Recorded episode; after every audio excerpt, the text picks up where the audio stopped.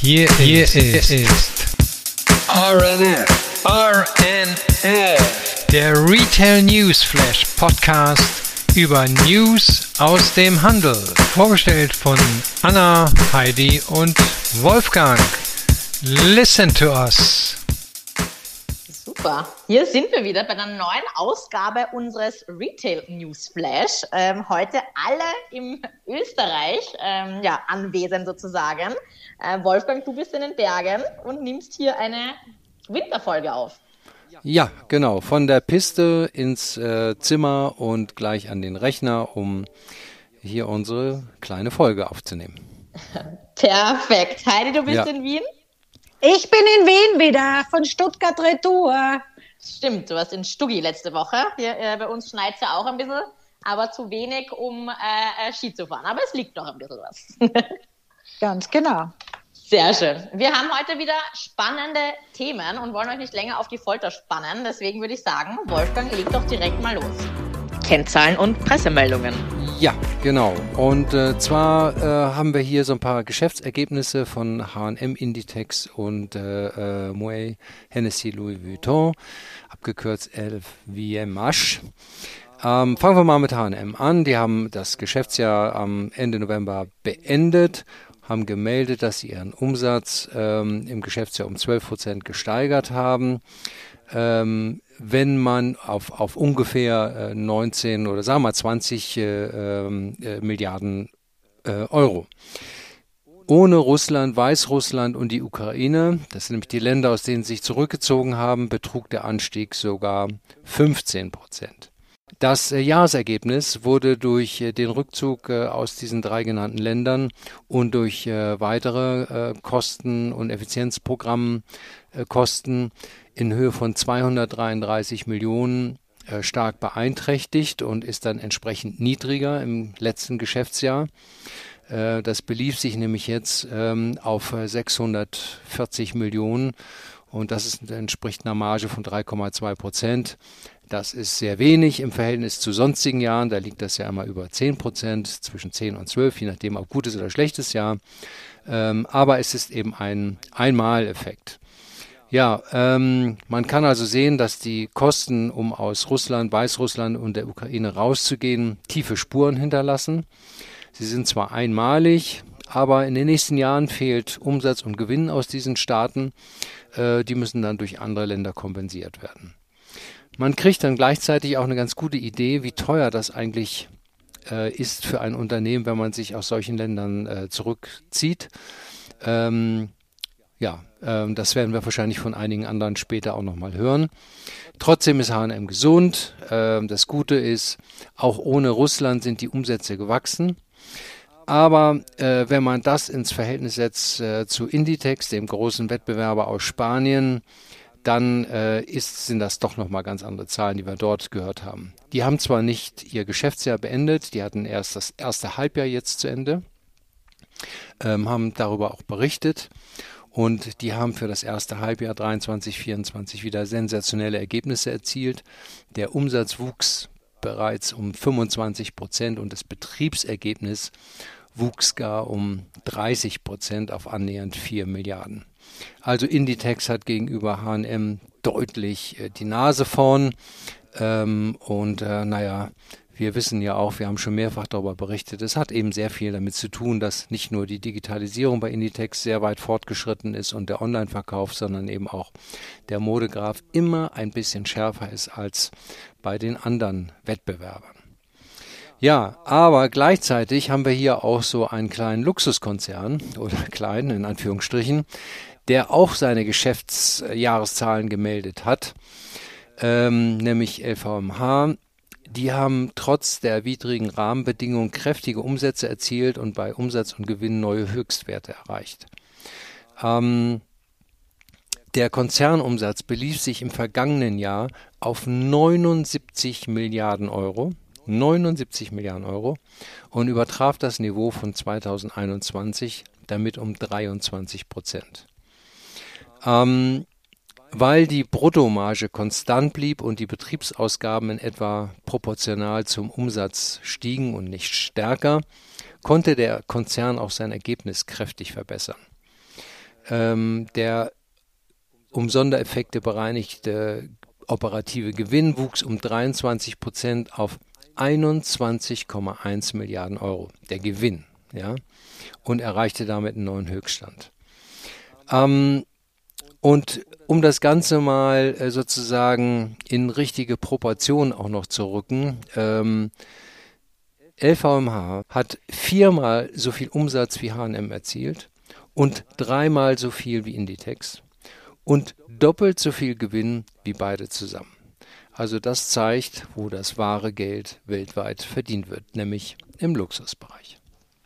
Wahnsinn, ja, das ja. ist das sind Zahlen, ne? Wahnsinn. Gute Zahlen zu ja. Jahresbeginn und ähm, ja, wieder äh, der Luxus macht auf sich aufmerksam mit den genau. Wahnsinnsergebnissen. Genau. Ne? Ganz ähm, genau. Heidi, du hast aber auch positive äh, News zu melden aus Wolfgangs ähm, Heimatstädtchen. Was Ganz genau. Ich habe ein Update von Westfeld Hamburg Überseequartier. Äh, und zwar sind das 70 Prozent der Einzelhandels-, Restaurant-, Freizeitflächen äh, schon 15 Monate vor der Eröffnung des Einkaufszentrums vorvermietet. Das sind natürlich all jene, äh, die dabei sind, äh, also die üblichen Verdächtigen, sagen wir so, Mango, Levi's, Zara, H&M, dann gibt's noch einen Bräuninger Flagship Store, ein Boss Shop, dann ähm, Gant, ähm, Scotch and Soda, Snipes und so weiter und so fort, Footlocker, Stradivarius und viele mehr. Äh, es gibt dann ein Wohn- und Hotelprojekt äh, natürlich dabei mit Büroräumen, spektakuläre Architektur und äh, da kann man natürlich sich vorstellen, dass auch das äh, Restaurant- und Unterhaltungsangebot nicht fehlen wird. Es wird auch eines der größten Legoland Discovery Centers in Europa geben und auch das digitale Kunstzentrum Porte Lumière. Lumières wird ähm, Einzug halten. Das Projekt ist eines der größten Stadterneuerungsprogramme Europas, ähm, wird in weiß nicht, aber äh, man sagt im Frühjahr 2024 ihre, die ersten Besucher begrüßen. Also der Wolfgang ist ja da direkt dabei. Er wird uns dann immer wieder ähm, updaten, äh, ob das wirklich so ist. Ähm, zum Vergleich, in meiner Heimat Graz ähm, gibt es ja auch also ein noch größeres äh, Stadtentwicklungsprogramm, nämlich die Reininghausgründe. Die haben 54 äh, Hektar, also äh, 540.000 äh, Quadratmeter. Da werden 10.000 äh, Menschen wohnen, 5.000 Menschen arbeiten, 2.000 Bäume wurden gepflanzt. Ähm, dieses Areal wird 2027 fertiggestellt werden, also auch ein drei Hektar großer äh, Park äh, wird äh, dort verfügbar sein. Also bin ich auch schon ganz gespannt. Im Vergleich dazu ist ähm, das Quartier in Hamburg 419.000 Quadratmeter groß. Und ähm, das soll auch ein Vorbild für Nachhaltig sein, Nachhaltigkeit sein. Äh, die Gebäude werden natürlich zertifiziert. Also äh, diese Zertifizierung nennt sich BRIEM. Äh, kommt aus äh, Großbritannien. Das ist ein Bewertungssystem für ökologische und soziokulturelle Aspekte der Nachhaltigkeit von Gebäuden. Äh, da wurden bis jetzt äh, mehr als 250.000 Gebäude zertifiziert und über eine Million zur Zertifizierung registriert, ähm, sind unterteilt in Zertifizierungsklassen im Bestand, Modernisierung, Neubau, Stadtquartiere, maßgeschneiderte Systeme zum Beispiel. Und das ist natürlich auch in Hamburg der Fall für New Construction, Excellent und äh, Communities. Ähm, und dann gibt es natürlich auch noch eine deutsche Zertifizierung, DNG, DGNB. Gold, also ähm, ja, da schaut man natürlich, dass man Nachhaltigkeitsprogramme und Zertifizierungen bekommt. Äh, das ist natürlich ganz klar. Ja, also ein kleines Update aus Wolfgangs Heimat und äh, wir sind schon gespannt und bleiben dran bis zur Eröffnung, würde ich einmal sagen. Ja, also die, die ersten Besucher im Frühjahr 2024, das ist äh, ambitioniert, würde ich mal sagen. Sportlich, Aber vielleicht äh, hat dann schon ein kleiner Kiosk geöffnet, weiß ich nicht. ähm, es ist natürlich ein Riesenprojekt, das muss man sagen. Ähm, aus Einzelhändlersicht äh, in Hamburg kann man da nach wie vor geteilter Meinung sein. Das habe ich schon ein paar Mal gesagt. Denn äh, ähm, es ist leider so weit von der Innenstadt entfernt, dass man da nicht eben sozusagen die Kunden hin und her laufen lassen kann. Äh, das geht natürlich, klar, aber äh, es ist eben kein natürlicher Flow. Und äh, man merkt jetzt schon nach Corona, dass es da entsprechend in der Hamburger Innenstadt Leerstände gibt von großen Gebäuden. Und das wird nicht besser, wenn der Umsatz noch weiter aufgeteilt wird. Also ich drücke die Daumen, dass äh, alles gut funktioniert und äh, äh, es ist überhaupt keine Frage, dass es natürlich für diesen ganzen Bereich da der Hafen City ein interessantes Projekt ist, das ist klar. Aber für die Händler äh, in der City, äh, gerade die, äh, die dort schon Läden haben und jetzt nochmal wieder einen Laden aufmachen, wird das eine echte Herausforderung. Aber das konnte man ja nicht wissen, als man das Center geplant hat. Ne? Ja, aber eine Stadt in der Stadt, also das ist ja das, nicht? Ja. Man, wenn, man, wenn man da Wohnungen und so weiter alles ra raufpackt, ich meine, dann ist es eine eigene Stadt in der Stadt. Und genau. das ist natürlich auch, äh, birgt Gefahren, logischerweise. Hm. Hoffen wir, dass die geplanten Touristen en masse mit den Booten an, dort ankern werden und äh, das Einkaufszentrum stürmen werden, sowie die Gastronomieangebote und dann auch noch weiter in die Innenstadt ziehen, sodass alle äh, ja, Synergieeffekte dann damit verteilen, verteilt genau. werden. Ähm, super, ich würde sagen, wir springen in unsere äh, nächste Kategorie und schauen, was es da Neues gibt. Neue Öffnungen und neue Formate. Oh ja, da habe ich etwas gefunden über den Teich, äh, würde ich mal sagen, und zwar Herschel Supply Co. Ähm, die globale Lifestyle- und Accessory-Marke Herschel, ähm, die bauen ihre Einzelhandelspräsenz äh, weiter aus. Äh, ansässig ist die Marke in Vancouver. Äh, sie wurde 2009 von den Brüdern Jamie und Lyndon Cormack äh, gegründet und hat derzeit sieben Geschäfte in Nordamerika, 50 Partnergeschäfte in Asien. Die jüngste Filiale wurde jetzt vor kurzem, nämlich am 11. Jänner in CF Chinook Center in Calgary eröffnet und äh, wird nicht die einzige sein, denn fünf weitere Läden äh, werden dieses Jahr noch eröffnet werden. Und zwar eine in Toronto, zwei in New York, eine in LA und eine in Banff. Und diese Ferienstadt Banff, da ist die Eröffnung äh, im Sommer 23 geplant äh, ist in Alberta und die wurde deswegen ausgewählt, auch sehr spannend, weil ähm, die, äh, man, man, sucht immer Standorte, die Touristen und Einheimische vereinen. Ähm, die, die Marke selbst, also Herschel Supply, ist nach der kleinen kanadischen Stadt Saskatchewan, so, sorry, aber Saskatchewan benannt, in der drei Generationen der Familie aufgewachsen sind. Äh, das erste Geschäft wurde 2018 in ähm, Gaston, Gastown eröffnet. Und ähm, das Besondere an diesen Produkten ist, dass die Pro also es ist nicht ein Trend, also Trendprodukte, äh, sondern es sind zeitlose Produkte, die jetzt auch äh, größere äh, äh, Personengruppe ansprechen. Und man kann die sogar also in Einkaufszentren äh, präsentieren, aber auch in High-End Department Stores, also weil äh, unterschiedlichste Menschen äh, damit äh, angesprochen werden. Es gibt ja auch sogar Anna, ähm, ein Outlet bei MacArthur Glen. Genau, in Vancouver sind die, äh, glaube ich, bei uns. Wir würden ja. uns auch nach weiteren Eröffnungen hier auf unserem Kontinent ähm, sehnen. Let's see what the future brings. Yes! Ja, die sind Ganz ja bekannt. Ähm, das bekannteste Produkt ist ja dieser Rucksack, Rucksack. ne? Ja, genau, so genau. viereckig sind die in ja. verschiedensten genau. Farben. Ganz süß, genau. ja. Ja, und das Logo, glaube ich, so weiß mit schwarzer Schrift habe ich in Erinnerung. Yes, genau. oh, so ist yes. es. Aber Anna, du hast ja was ganz was, was, was Spannendes heute gefunden. Auf was? jeden Fall. Und zwar eine weitere äh, Kooperation, die wir dieses Jahr hier ankündigen können.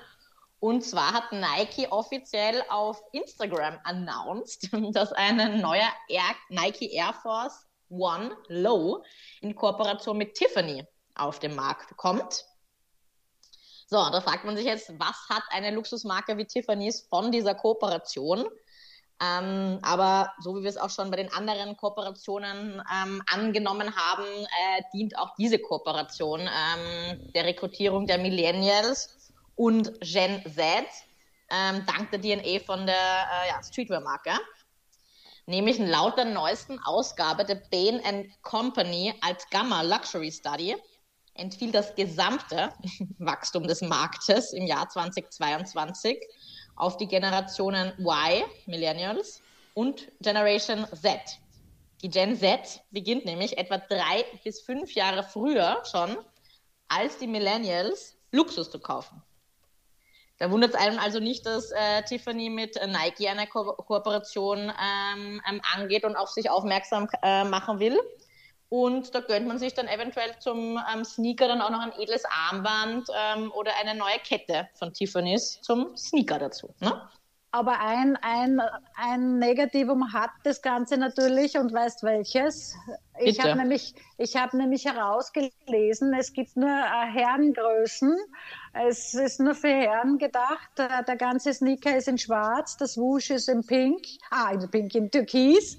Und äh, ja, aber an und für sich eher für Herren gedacht, wie mir scheint. Nicht sehr diversified, nicht sehr diversified. aber spannend dann irgendwie, ne? was sie dann, ähm, ja gut, die Männer, die dann viel Luxus äh, kaufen, weiß nicht, ja, gut, aber die haben ja dann auch Herrenschmuck, äh, Tiffany's, oder? Na, da können Sie mit dem Schmuck von Tiffany bei, bei den Damen mit ihren Sneakers äh, um die Hand am, an, an, äh, um die Hand anhalten. Genau, genau.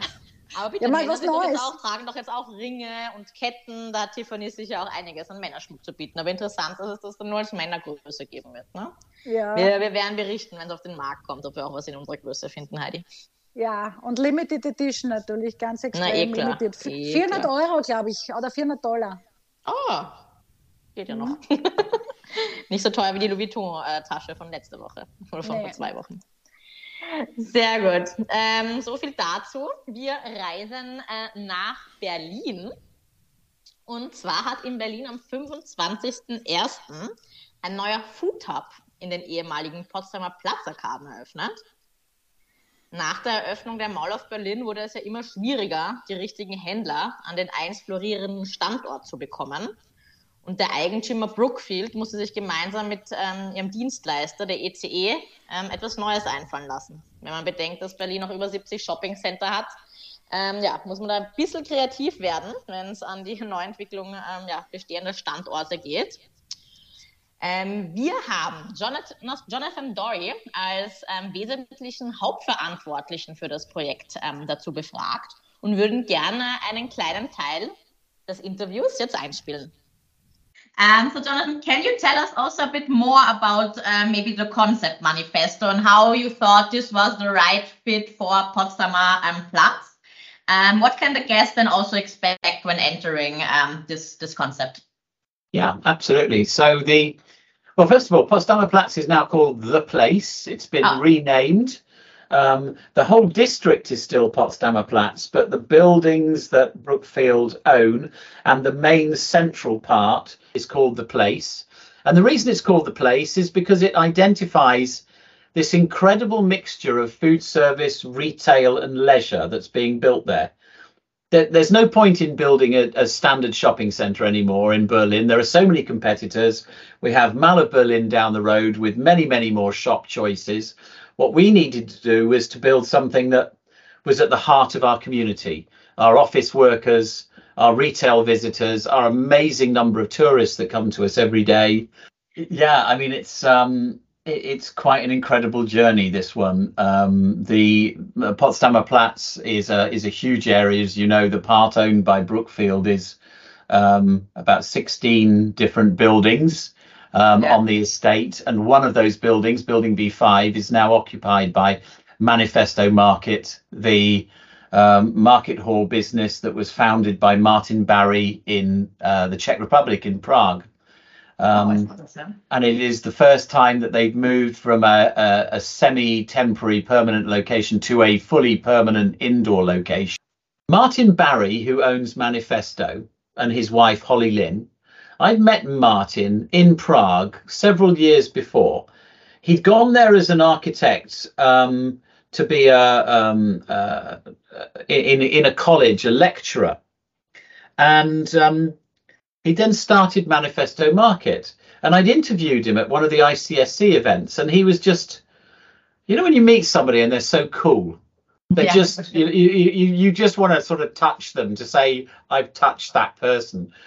He was such fun to interview. He had such insight about the sense of place and the sense of architecture and what makes amazing places. And bear in mind, this was before people had got this placemaking word in the, in their vocabulary. It was yeah. before people were talking about it. We in the retail industry were still talking about just renting space.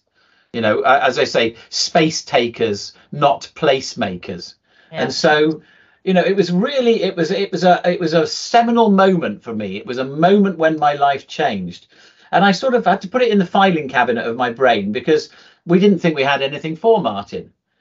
Anyway in january 22 i rang him and said martin might have something for you. It was like hey jonathan how you doing? You know wondered whether you were going to call me da da da da da.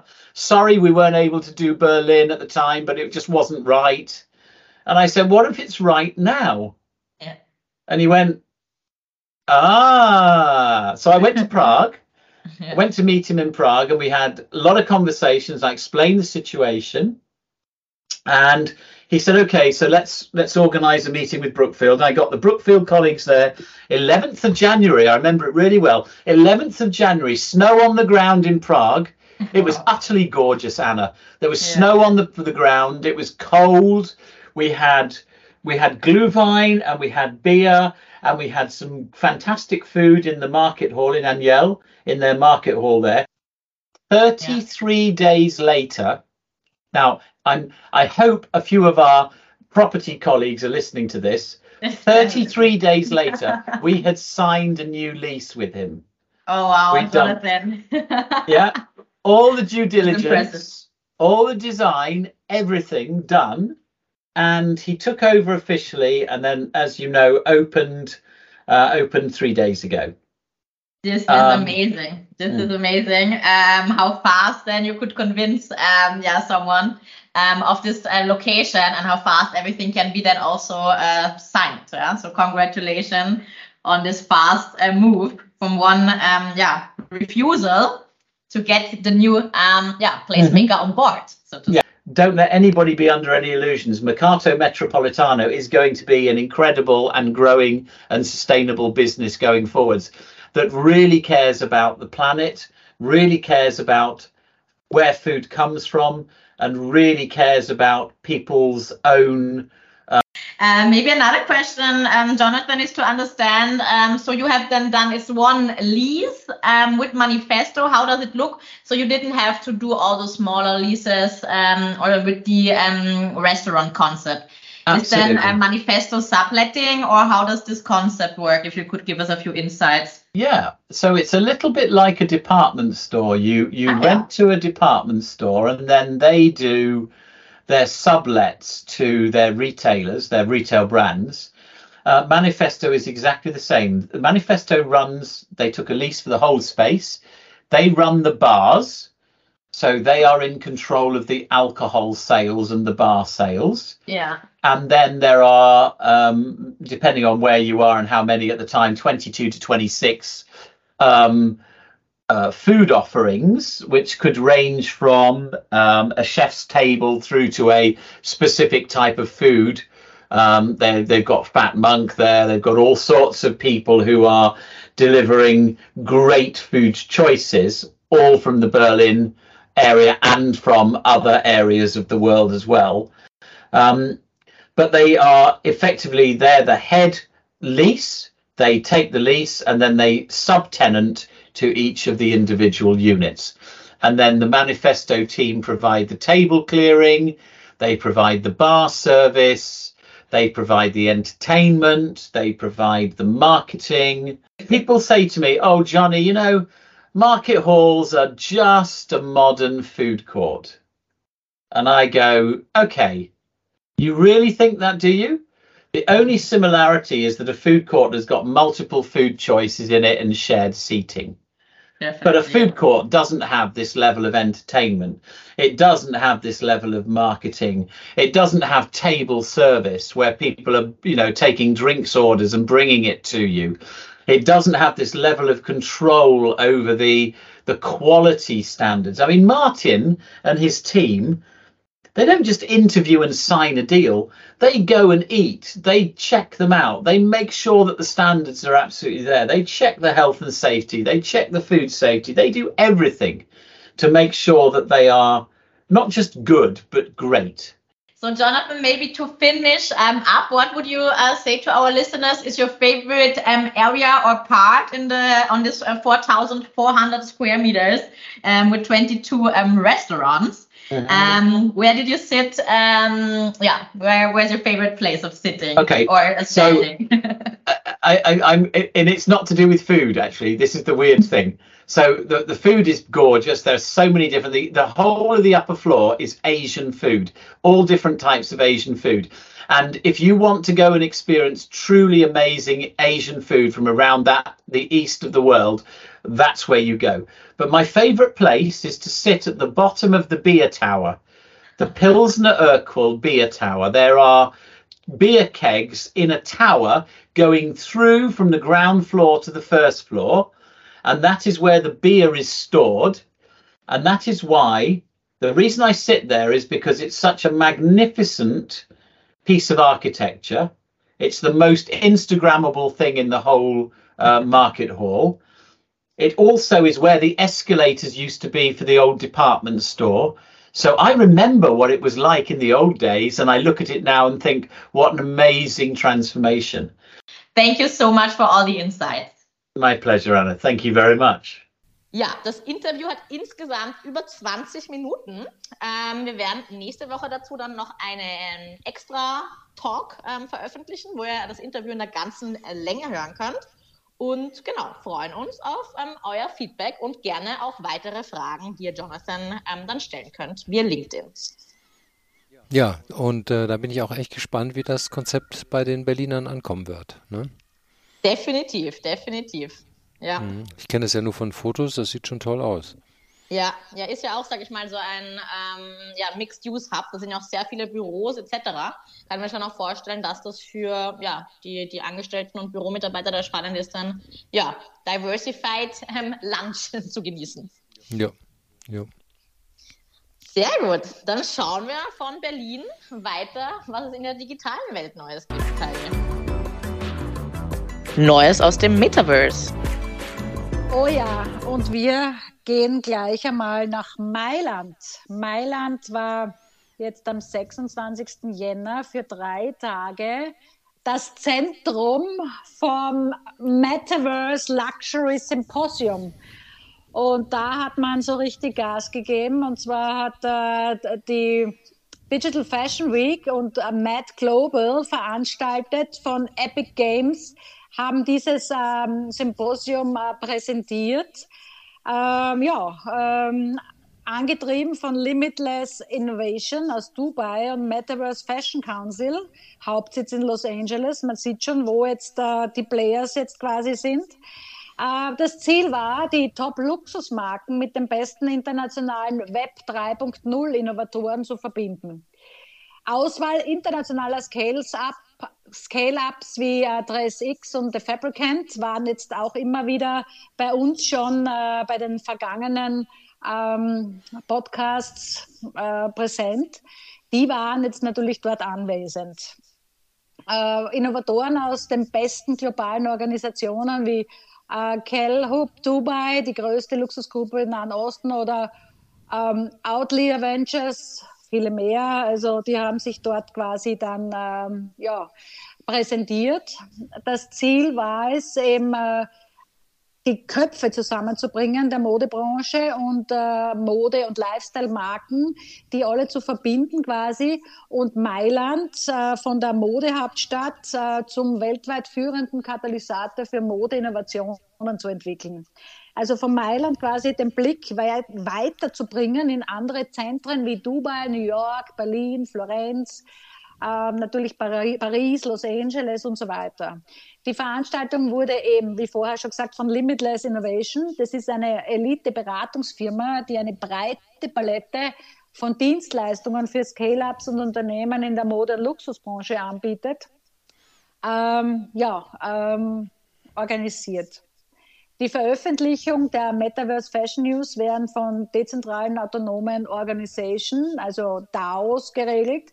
Der DAO Metaverse Fashion Council ist, ähm, ja, der wird sein eigenes Land im Metaverse haben, um öffentliche Veranstaltungen und Bildungsprogramme zu organisieren und modische Umgebungen für offene Metaverse Fashion Netzwerke zu schaffen. Äh, Temera, das ähm, ähm, äh, unterstützt äh, Unternehmen mit IoT-Technologien wie zum Beispiel RFID und Blockchain, ähm, die speziell eben äh, für Mode- und Luxusindustrie entwickelt wurden. Wir haben auch schon berichtet von Red Eye, dieses äh, erste Metaverse-Magazin, das äh, die Stimme der neuen Sprache von den Schöpfern äh, und Künstlern ist, die jetzt auch natürlich ein offenes Metaverse unterstützt. Äh, lustigerweise, man hat sich da getroffen in einer ehemaligen Kirche in äh, Mailand, in der Chiesa Cristo Rey. Äh, das ist jetzt ein NH-Hotel, äh, also NH Mailand City Life äh, Hotel. Und das war eben quasi, ähm, dort hat man sich drei Tage natürlich ähm, ja, aufgehalten mitunter. Ähm, Unicredit war mitunter auch ein Host und äh, so wird man schauen, dass man in weiterer Folge quasi Mailand da positioniert. Äh, die digitale, die digitale Closing, ähm, ja, der Markt, äh, der boomt ja. Äh, wenn man sich überlegt, äh, dass ein Anstieg, also 2021 hat man ja 498, also knapp 500 Millionen Dollar da, damit äh, erwirtschaftet. Äh, und bis 2031 soll es laut Allied Market Research ähm, 4,8 Milliarden Dollar sein, die die globale digitale Bekleidungsindustrie ähm, ja, erwirtschaften wird. Lustigerweise, ich weiß nicht, ihr habt es sicher ähm, äh, Chat GPT, diese Diskussion in den letzten ähm, zehn Tagen, äh, quasi äh, das neue, das neue Google. Äh, da habe ich jetzt eingegeben, äh, und zwar war es sehr lustig, habe ich eingegeben, wie viele Menschen ähm, ähm, ja, in, im Metaverse sein werden. Und äh, lustigerweise, ähm, der ChatGPT hat mir einiges erklärt, der schreibt es ja dann runter. Und äh, er hat gemeint, also das Programm hat gemeint, äh, RCS, 2023 äh, kann es äh, eine Milliarde Menschen sein, die eben quasi das Metaverse nutzen werden. Schauen ja, wir mal, ob ChatGPT recht hat. Wir bleiben dabei. Ja, ich muss gestehen, diese Diskussion in den letzten zehn Tagen, die du erwähnt hast von ChatGTP, ist spurlos an mir vorübergegangen. Wolfgang. Ja, an mir auch. Gut, dass wir Heidi haben. Gut, dass wir ja. Heidi haben.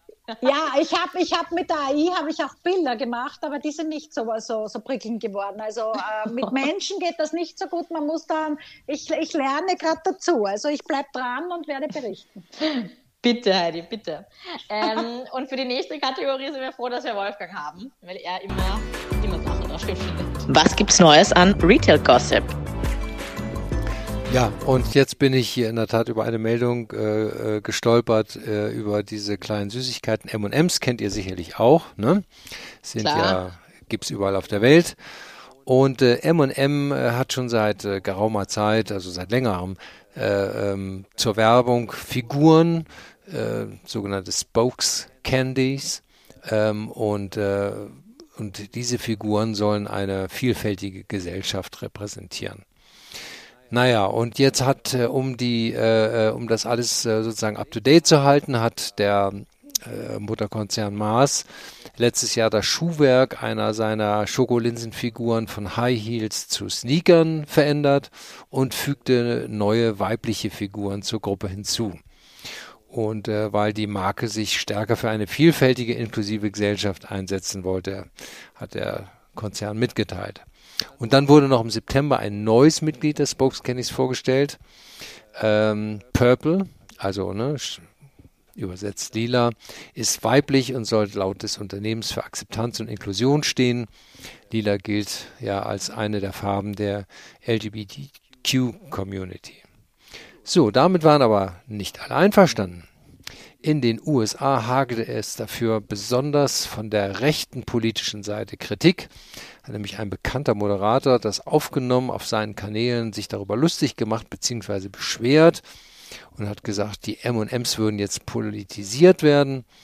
Daraufhin musste Mars dann ein äh, oder hat Mars ein, ein Statement herausgegeben auf Instagram, in dem es heißt, Amerika, wir müssen reden. Ich dachte, wir müssen M&M essen. Naja, die Kritik käme unerwartet. Man wollte mit der Werbung nicht polarisieren und politisieren, sondern Menschen zusammenbringen.